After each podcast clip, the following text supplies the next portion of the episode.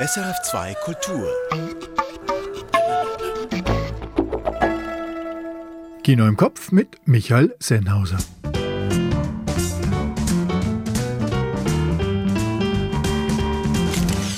George Wirsch ging mit auf die Suche nach dem Schneeleoparden im erfolgreichen Dokumentarfilm La Panthère des Neiges. Und ich war mit dem animiert wiederbelebten Karikaturisten Manfred Dykes im Siegalkirchen seiner Pubertät über den wunderbar grauslichen Rotzbub. Und wir blicken zurück auf eine eigenartige Oscarverleihung. Dazu, wie immer, Kurztipps und eine Tonspur. Hua! Hier zum Einsteigen jene fünf Filme, die Sie nicht verpassen sollten. L'événement von Audrey Divon. Der Goldene Löwe von Venedig für diese filmische Umsetzung der Abtreibungsalbträume von Annie Ernaux ist so verdient wie all die Preise für die wunderbar spröde Hauptdarstellerin. L'événement von Audrey Divon. Dida von Nikola Illich und Corina Schwingruber-Illich. Ein Luzerner Ehepaar porträtiert die quirlige, aber angeschlagene Schwiegermutter in Belgrad. Ein so verschmitzter wie tiefgründiger Familiendoc mit Friedhofsmahlzeiten, Messi-Fürsorge und viel Gelächter. Dida von Nikola Illich und Corina Schwingruber-Illich. La Mif von Fred Baïf. Eine packende Dokufiktion aus einem Mädchenheim bei Genf. Absolut glaubwürdig und intensiv interpretiert von jungen Frauen ohne Schauspielerfahrung, hart aus dem Leben gegriffen, mit einer Lektion, die uns alle angeht – wie man richtig zusammenlebt. La Mif von Fred Bayif. Come on, come on von Mike Mills. Ein Radiojournalist unterwegs mit seinem Neffen erkennt seine eigene Verwundbarkeit. Und wir sehen in diesem Film der vielen Fragen, wie schön das Zuhören sein kann. Come on, come on von Mike Mills. Loving Highsmith von Eva Vitia. Eine elegant gebaute dokumentarische Liebeserklärung an eine Autorin mit einem sehr eigenwilligen Leben. Loving Highsmith von Eva Vitia.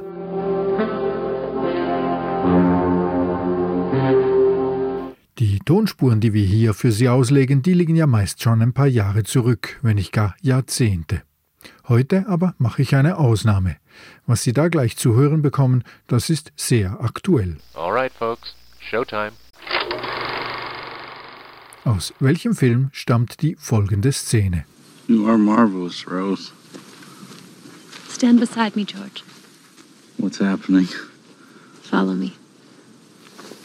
Left foot forward. One, two, three. Into the side. One, two, three. And back. One, two, three. To the side Sorry, again. I, One. I really two. can't. I really can't dance. You're dancing. Here, this foot forward. Don't think. One, two, three. To the side. One, two, three. And back. One, two, three. Told you I'd teach you. What is it, George? I just want to say how nice it is not to be alone. Ein offenbar ziemlich verliebter Mann war da zu hören und eine offensichtlich sehr liebevoll zugewandte Frau. Dass ihr Leben nicht so einfach verläuft, wie sie sich hier das noch erhoffen, ist wohl auch klar. Aber aus welchem noch immer aktuellen Film kennen Sie die beiden? Auflösung wie immer am Ende unserer heutigen Filmrolle.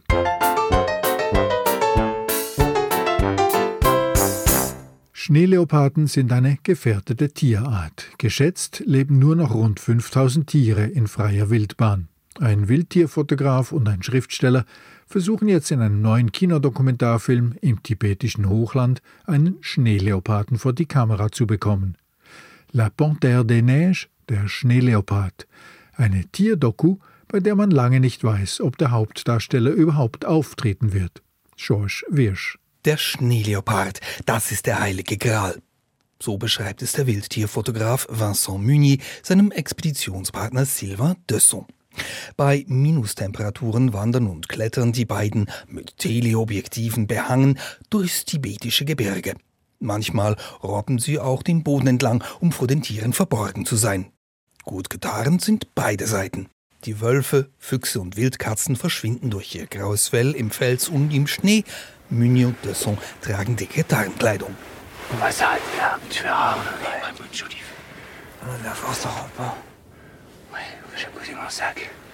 Fotograf Meunier ist von den beiden der Erfahrene. Er weiß, wie es geht, liest Spuren, deutet Natur und Wetter, kennt Gefahren und ahnt, wo es etwas zu sehen gibt. Desson ist derweil mit Stift und Notizblock dabei. Der Autor hält seine Empfindungen fest. Je m'acquittais de mon ancienne indifférence par le double exercice de l'attention et de la patience. Appelons cela l'amour. Ich entledigte mich meiner alten Gleichgültigkeit durch die doppelte Aufgabe von Aufmerksamkeit und Geduld. Nennen wir es Liebe. Das klingt schwülstig, nicht nur auf Deutsch. Wobei in geschriebener Form funktioniert es. Dessons Buch Der Schneeleopard ist längst ein Bestseller und dieser Film ist nun der Film zum Buch beziehungsweise zu den Büchern, denn auch von Meunier gibt es bereits einen Bildband zum Thema. Im Film kommt nun alles zusammen. Bilder, Sprache und die Bilder vom Bildermachen. Denn da ist, stumm und unsichtbar, eine dritte Person. Die Regisseurin Marie Amiguet. Sie filmt die beiden Männer. Beim Fotografieren, Schreiben, Philosophieren, beim Ausharren in der klirrenden Kälte. Eine undankbare Aufgabe, so hinter den anderen zu verschwinden? Nein, sagt Amige im Interview. Sie beobachtet gern Menschen. J'aime, j'aime les gens. J'aime filmer les gens. J'aime, j'aime qu'il se passe quelque chose. Euh, j'aime l'électricité euh, qui peut y, y se produire quand, dans certains petits moments qui sont pas prévus. Des, voilà. Je disais tout à l'heure, il n'y a pas de mise en scène. C'était, c'était pas une blague. Il n'y a, a pas de mise en scène. Der Film sei nicht in Szene gesetzt, betont Amiguet. Was sie damit meint, nichts ist gestellt. Denn inszeniert ist La Panthère des Neiges sehr wohl. Diese atemberaubenden Landschaftsaufnahmen sind keine Zufallsprodukte. Die Filmmusik ist sehr präsent und der Aufbau folgt einer strengen Logik. Die gesichteten Tiere werden spektakulärer und am Schluss steht oder steht auch nicht der Schneeleopard. C'est un cadeau, c'est un cadeau, mais inespéré. Ça aurait pu être partout.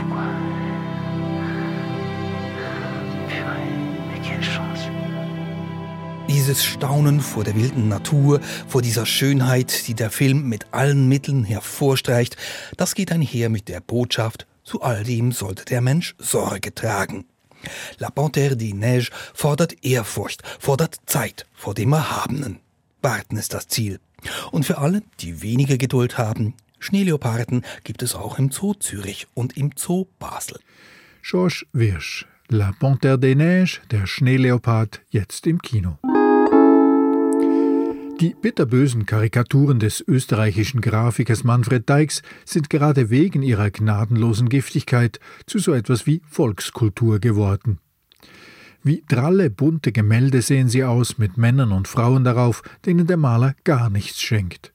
Manfred Deix ist 2016 gestorben, jetzt aber lebt er wieder auf in einem angemessen grauslichen biografischen Animationsfilm mit dem sprechenden Titel Rotzbub. Willkommen in Siegheilkirchen. Der Rotzbub beginnt im Mutterleib. Wir sehen Baby Dykes zufrieden mit seiner eigenen Nabelschnur spielen, wie sie die Wehen seiner Mutter gnadenlos in unsere harte Welt auspressen, wo ihn die Hebamme denn auch gleich klassifiziert.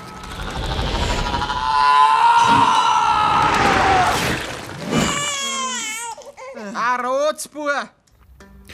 Dem Titel Rotzbub macht der junge Dykes denn auch alle Ehre. Er ist zwar scheu und nicht der Beste in der Schule, aber er kritzelt auf Papier und in seine Hefte, wenn immer er kann. Und er kann. Das geht so weit, dass sein Schulfreund ein gut laufendes Geschäft aufzieht mit den Pin-Up-Zeichnungen nackter Frauen, die der pubertäre Manfred anfertigt. Als er aber die Frau Bürgermeister nackert zeichnet und deren Sohn sich das Blatt auch kauft, reagiert Mama Bürgermeister ziemlich empört ob ihrer erotisierten Leibesfülle. So was Grausliches! Was? Was denn, Frau Bürgermeister?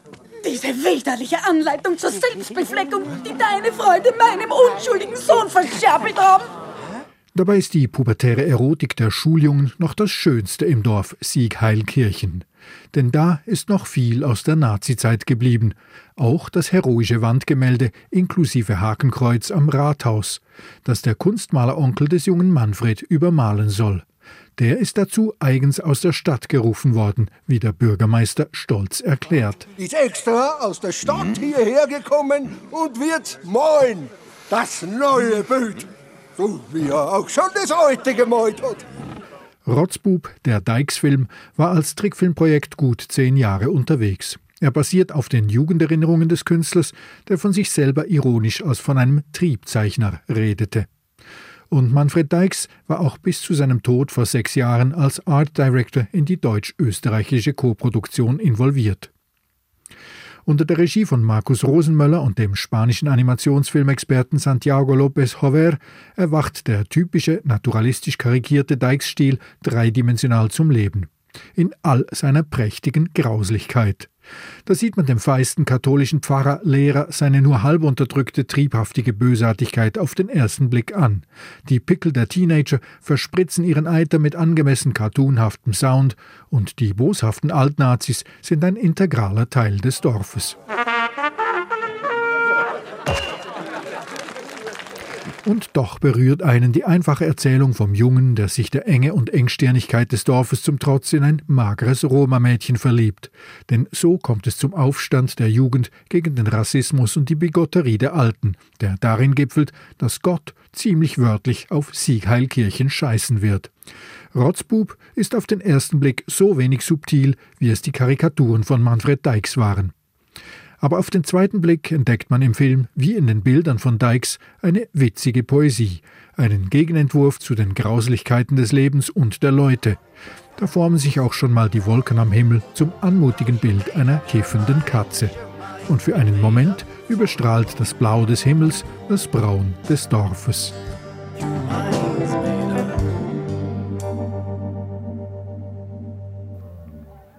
Rotzbub, jetzt im Kino. Um die Oscarverleihung in der Nacht auf Montag ist am nächsten Tag dann kaum jemand herumgekommen, wegen der Ohrfeige von Will Smith für Chris Rock. Am Morgen nach dem unfreiwillig denkwürdigen Anlass habe ich mit Kollegin Claudia Weber von der Nachrichtenredaktion eine Zusammenfassung versucht. Ja, wir haben es gehört, in der Nacht also auf heute wurden in Los Angeles die Oscars vergeben. Der Preis für den besten Film geht an Goda, eine Geschichte über eine junge Frau, die als einzige Hörende in einer Familie Gehörloser aufwächst und Sängerin werden will. Als beste Darstellerin wird Jessica Chastain ausgezeichnet, als bester Darsteller Will Smith. Und über die diesjährige Oscar-Nacht, da spreche ich jetzt live mit Michael Sennhauser. Er ist unser Filmspezialist in der SRF Kulturredaktion. Michael Sennhauser, der Oscar für den besten Film geht an Coda. Was halten Sie von der Wahl? Ja, das ist wieder mal ein richtiger Oscar-Film, so eine, ein Feel-Good-Movie, ein kompetent gemachter Film, der eigentlich vor allem auf das Gefühl des Publikums abzielt. Also von den zehn nominierten Filmen für Best Picture ist das wahrscheinlich der harmloseste, aber gleichzeitig funktioniert er eben hervorragend. Also diese gehörlose Familie, das mag den einen oder anderen auch bekannt vorkommen in der Schweiz, das ist nämlich ein Remake eines französischen Films, La Famille Bellier, der war 2015, also vor sieben Jahren auch bei uns in der Deutschschweiz zu sehen. Der Film funktioniert einfach, weil diese gehörlosen Figuren uns eine Welt näher bringen, die wir sonst nicht so kennen, aber die unter unseren ziemlich gleicht. Und auf der emotionalen Ebene hat das einfach alle abgeholt. Sprechen wir noch ein bisschen über diese Oscar-Nacht. Was war denn Ihr Hör Höhepunkt? Ja, bezeichnenderweise der Oscar für Troy Kotsur, als bester Nebendarsteller. Er spielt den Vater in Coda, also den gehörlosen Vater in dieser Familie. Und der hat seine Dankesrede komplett in Gebärdensprache gehalten, wurde natürlich übersetzt von einer Übersetzerin. Aber das hat extrem gut funktioniert und zwar über den Fernseher wie auch im Saal. Also die Leute sind aufgestanden, haben diese Gebärden nachgemacht zum Teil. Und das funktioniert erstaunlich, wenn man für einmal eben nicht so viel hört und genau hinschauen muss. Das war ein sehr emotionaler Moment und erklärt auch, warum der Film so gut funktioniert. Ja, für Aufsehen äh, sorgt auch Will Smith. Auch er hielt seine tränenreiche Dankesrede für den Oscar als bester Hauptdarsteller. Den erhielt er für seinen Auftritt in King Richard als Vater der Tennisschwestern Venus und Serena Williams. Was hat ihn denn so bewegt? Ja, das passiert etwa eine halbe Stunde früher. Also hat der Komiker, der Stand-up-Comedian Chris Rock auf der Bühne einen etwas geschmacklosen Witz gemacht über die Frau, über die Glatze der Frau von Will Smith. Und Will Smith ist dann aufgestanden, auf die Bühne gestürmt und hat ihm eine Ohrfeige runtergehauen. Und als er schon wieder zurück war auf seinen Platz, hat er dann auch ziemlich in den Saal reingebrüllt. Und bei seiner Dankesrede hat er sich dann einerseits entschuldigt dafür, aber gleichzeitig hat er darauf hingewiesen, dass Gott ihn eben zum Gefäß ausgesucht habe für all diese Prüfungen, also ziemlich pathetisch, und dass er sich als Verteidiger der Familie verstehe. Das sei das, was er mit seinem Film zeigen wollte.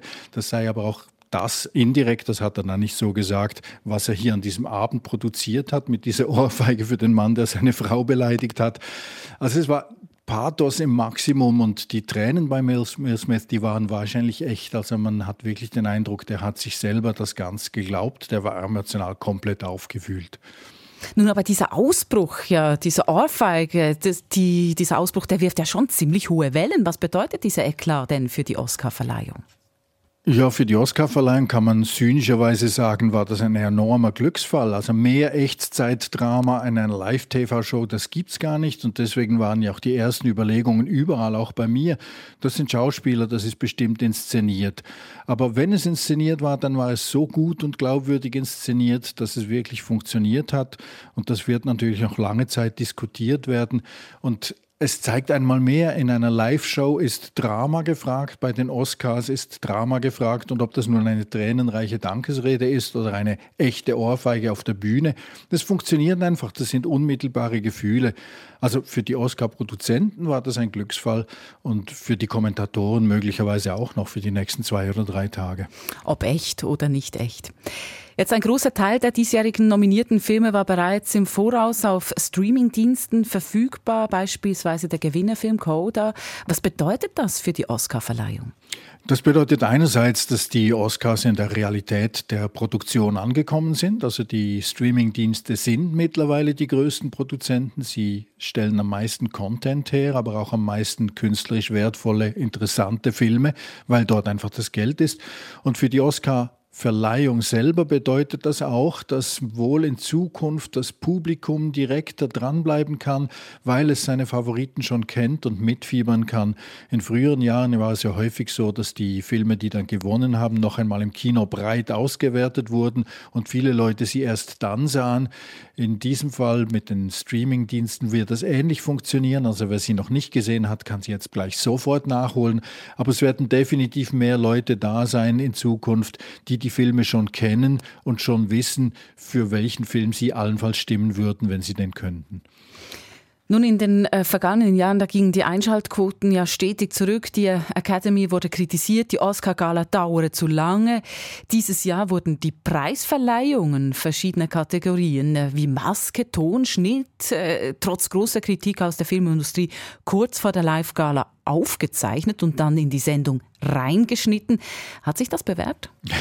Man kann sagen, rein technisch hat sich das bewährt, weil im, im Ablauf der ganzen Fernsehübertragung ist es kaum aufgefallen. Also diese eingeschnittenen Segmente, die wirkten eigentlich so wie die Live-Segmente auch, außer dass sie eben kürzer waren. Man sah die Leute nicht auf die Bühne gehen, man sah sie nicht runtergehen. Es war definitiv deutlich kürzer. Aber genützt hat das überhaupt nichts. Obwohl die Produzenten versprochen haben, dass die Show nur drei Stunden lang sein sollte, war sie fast vier Stunden lang am Schluss, vor allem mit den Werbepausen auch. Und ein Problem sind eben schon auch diese Werbepausen. Das ist man im Zeitalter der Streamingdienste eigentlich nicht mehr gewohnt, dass eine Live-Show dauernd unterbrochen wird mit doch recht langen Pausen. Also mit der Kürzung hat man nicht viel gewonnen hier. Die Show war etwas straffer, aber definitiv nicht kürzer. Wenn wir das alles zusammenfassen, Michael Sennhauser, was bleibt Ihnen am meisten in Erinnerung an den Oscars 2022? Ja, leider die Ohrfeige von Will Smith an Chris Rock, weil man sich da selber hinterfragen muss. Also einerseits eben ist Live-Drama, ist ein großartiger Moment im Live-Fernsehen. Andererseits muss man sich schon fragen, wo sind wir eigentlich, wenn man zuschaut, wie jemand einem anderen eine Ohrfeige haut und sich dann fragt, ist das echt oder inszeniert? Es wirft ein ziemlich klares Licht darauf, was Showbusiness auch bedeuten kann und wie so ein Live-Event eben funktionieren muss.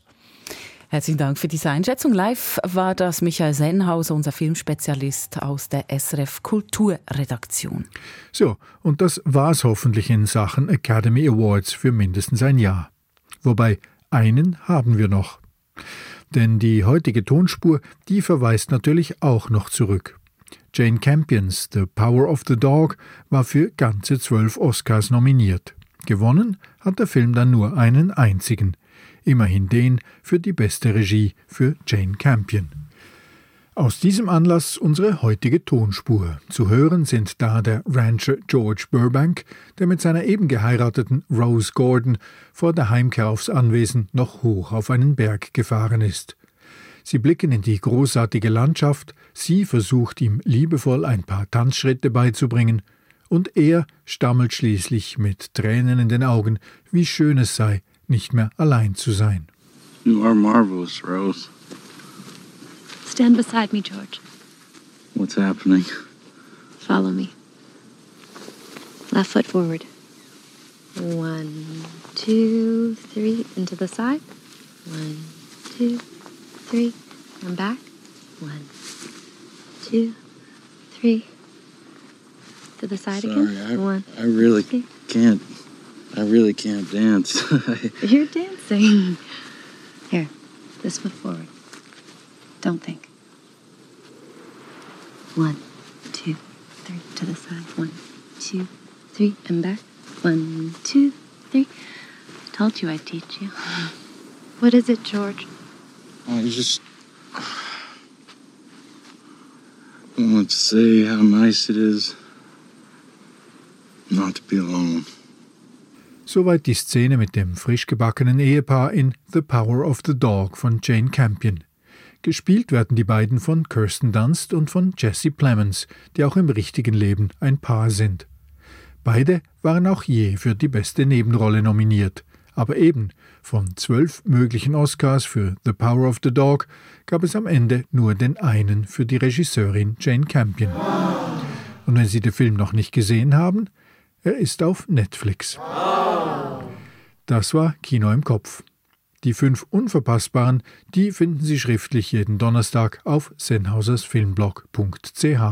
Ich bin Michael Sennhauser und ich wünsche eine gute Kinowoche. Auf Wiederhören.